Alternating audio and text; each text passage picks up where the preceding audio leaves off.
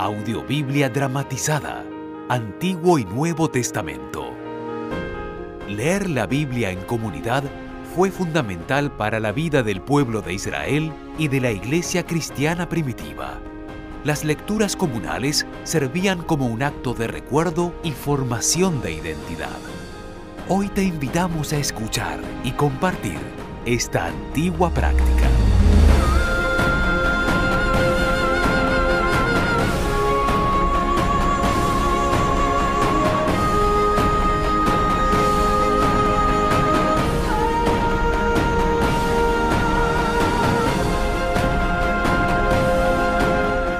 Producción de la más alta calidad. Grabada en distintos países de Latinoamérica con los más reconocidos actores y artistas.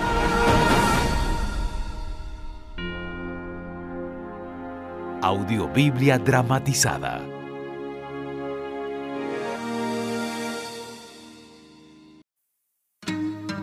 Apocalipsis capítulo 17. La mujer y el monstruo. Entonces vino uno de los siete ángeles que tenían las siete copas y me dijo, Ven, voy a mostrarte el castigo que le espera a esa gran prostituta que está sentada a la orilla de muchos ríos. Los reyes del mundo se unieron a ella para adorar a dioses falsos y la gente del mundo hizo lo mismo. Luego, en la visión que me mostró el Espíritu de Dios, el ángel me llevó al desierto Allí vi a una mujer sentada sobre un monstruo de color rojo. Este monstruo de siete cabezas y diez cuernos tenía escritos por todo el cuerpo nombres que ofendían a Dios. Aquella mujer vestía ropas de color púrpura y rojo. Se había adornado el cuerpo con oro, piedras preciosas y perlas. En su mano derecha tenía una copa de oro llena de vino. Ese vino significa que hizo mucho mal y que adoró a dioses falsos. En la frente, esa mujer tenía escrito un nombre misterioso, la Gran Babilonia, madre de todas las prostitutas y de todo lo malo y odioso que hay en el mundo. Luego me di cuenta de que la mujer se había bebido el vino y se había emborrachado con él. Ese vino representa la sangre del pueblo de Dios y de los que fueron asesinados por mantenerse fieles a Jesús. Esta visión me sorprendió mucho, pero el ángel me dijo, ¿Por qué te sorprendes? Yo te voy a explicar el significado secreto de esta visión. Voy a decirte quién es esa mujer y quién es el monstruo de siete cabezas y diez cuernos que ella monta. Ese monstruo que has visto es uno que antes vivía pero que ya no existe. Sin embargo, saldrá del abismo profundo pero solo para ser destruido y los habitantes de la tierra que no están anotados en el libro de la vida desde antes de la creación del mundo, se sorprenderán cuando vean a ese monstruo. Antes estuvo vivo y ahora ya no existe, pero regresará. Para entender esto hace falta sabiduría. Las siete cabezas son los siete cerros sobre los cuales está sentada la mujer y también representan a siete reyes Cinco de esos reyes ya han muerto y uno de ellos reina ahora. El otro no ha reinado todavía, pero cuando venga reinará solo un poco de tiempo. El monstruo que antes vivía y ya no existe es uno de esos siete reyes. Regresará a reinar por segunda vez y llegará a ser el octavo rey, pero será destruido para siempre. Los diez cuernos que has visto son diez reyes que todavía no han comenzado a reinar. Pero durante una hora recibirán poder y junto con el monstruo gobernarán como reyes. Los diez reyes se pondrán de acuerdo y entregarán al monstruo su poder y su autoridad. Después, el monstruo y los diez reyes pelearán contra el cordero, pero él y sus seguidores los vencerán El Cordero vencerá, porque es el más grande de todos los señores y el más poderoso de todos los reyes. Con él estarán sus seguidores. Dios los ha llamado y elegido porque siempre lo obedecen. Los ríos que has visto y sobre los cuales se sienta la prostituta representan pueblos y gente de diferentes idiomas y países.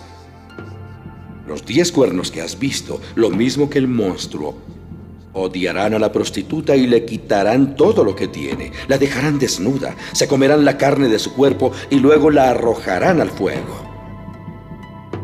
Dios permitió que los diez reyes hicieran lo que él había pensado hacer los hizo ponerse de acuerdo para entregarle su poder al monstruo, y ellos obedecerán al monstruo hasta que se cumplan todos los planes de Dios.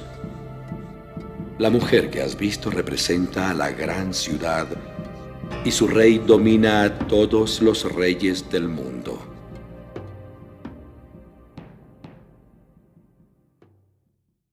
Apocalipsis capítulo 18 La destrucción de Babilonia Después de esto, vi que del cielo bajaba otro ángel.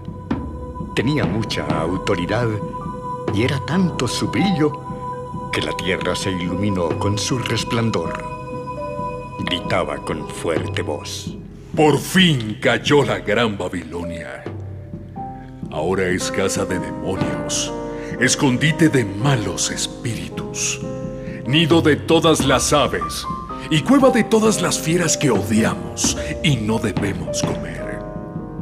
En todos los países siguieron su ejemplo y adoraron dioses falsos. Lo mismo hicieron los reyes de la tierra. Los comerciantes del mundo se hicieron ricos, pues ella les compró de todo para satisfacer sus malos deseos. Entonces oí otra voz del cielo que decía, Ustedes son mi pueblo. Salgan de Babilonia y no pequen como ella, para que no caigan sobre ustedes las terribles plagas que le vendrán. Son tantos sus pecados que llegan hasta el cielo. Dios no se ha olvidado de ninguno de ellos. Hagan con ella todo lo malo que ella hizo con otros háganle pagar el doble de todo lo malo que hizo. Háganla pasar dos veces por la misma amarga experiencia que otros tuvieron por su culpa. Ella era muy orgullosa y le gustaba vivir con grandes lujos. Pues ahora háganla sufrir. Dense el lujo de atormentarla porque ella piensa, aquí me tienen, sentada en mi trono de reina. No soy viuda y nunca sufriré. Por eso en un mismo día recibirá todos estos castigos. Hambre, sufrimiento y muerte. Será destruida por el fuego porque el Señor, el Dios Todopoderoso, ha decidido castigarla. Cuando Babilonia arda en llamas, lo lamentarán los reyes del mundo y llorarán por ella. Esos reyes, lo mismo que Babilonia, adoraron a dioses falsos y vivieron a todo lujo pero por miedo a ser castigados junto con ella, se mantendrán alejados y dirán, ¡ay, qué terrible! Pobrecita de ti, gran ciudad de Babilonia, gran ciudad poderosa. En un abrir y cerrar de ojos, Dios decidió castigarte.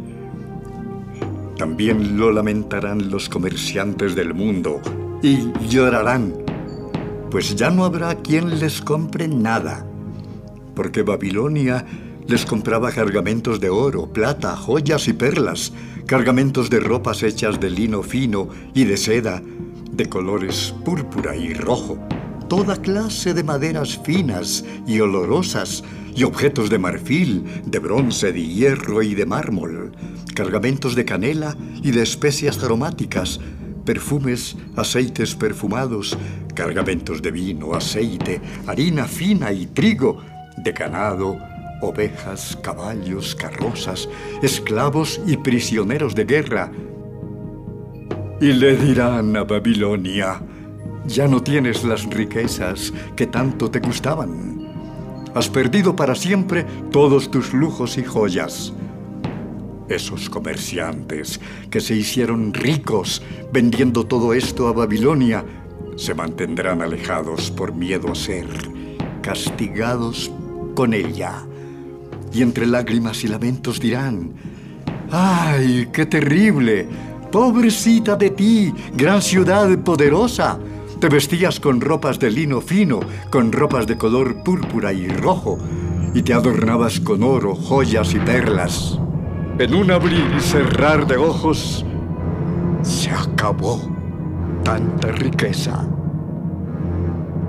Todos los capitanes de barco, los que viajaban por mar, los marineros y los comerciantes se mantuvieron alejados. Y al ver el humo de la ciudad en llamas, gritaron, Nunca ha existido una ciudad tan poderosa como Babilonia. Tan poderosa como Babilonia. Además, se echaron ceniza en la cabeza para mostrar su tristeza. Y entre llantos y lamentos gritaban, ¡Ay, qué terrible! Pobrecita de ti, gran ciudad poderosa. Con tus riquezas se hicieron ricos todos los comerciantes del mar. Y en un abrir y cerrar de ojos, has quedado destruida. ¡Alégrense ustedes los santos que viven en el cielo! Pues Dios ha destruido a la gran ciudad. Alégrense ustedes los apóstoles y ustedes los profetas. Pues Dios ha castigado a Babilonia por todo el mal que les hizo.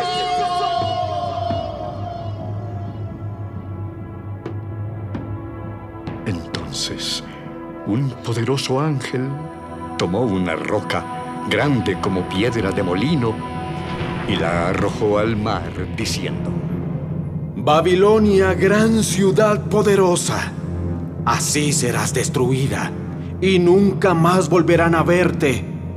Nunca más se escuchará en tus calles música de arpas, flautas o trompetas. Nunca más habrá en tus calles gente de diferentes oficios, ni volverá a escucharse en ti el ruido de la piedra del molino. Nunca más brillará en ti la luz de una lámpara, ni se escuchará la alegría de una fiesta de bodas, porque tus comerciantes eran los más poderosos del mundo, y tú engañaste con tus brujerías a todos los países porque ella es la culpable de haber matado a los profetas y a los del pueblo de Dios. En efecto, ella mató a muchos en todo el mundo.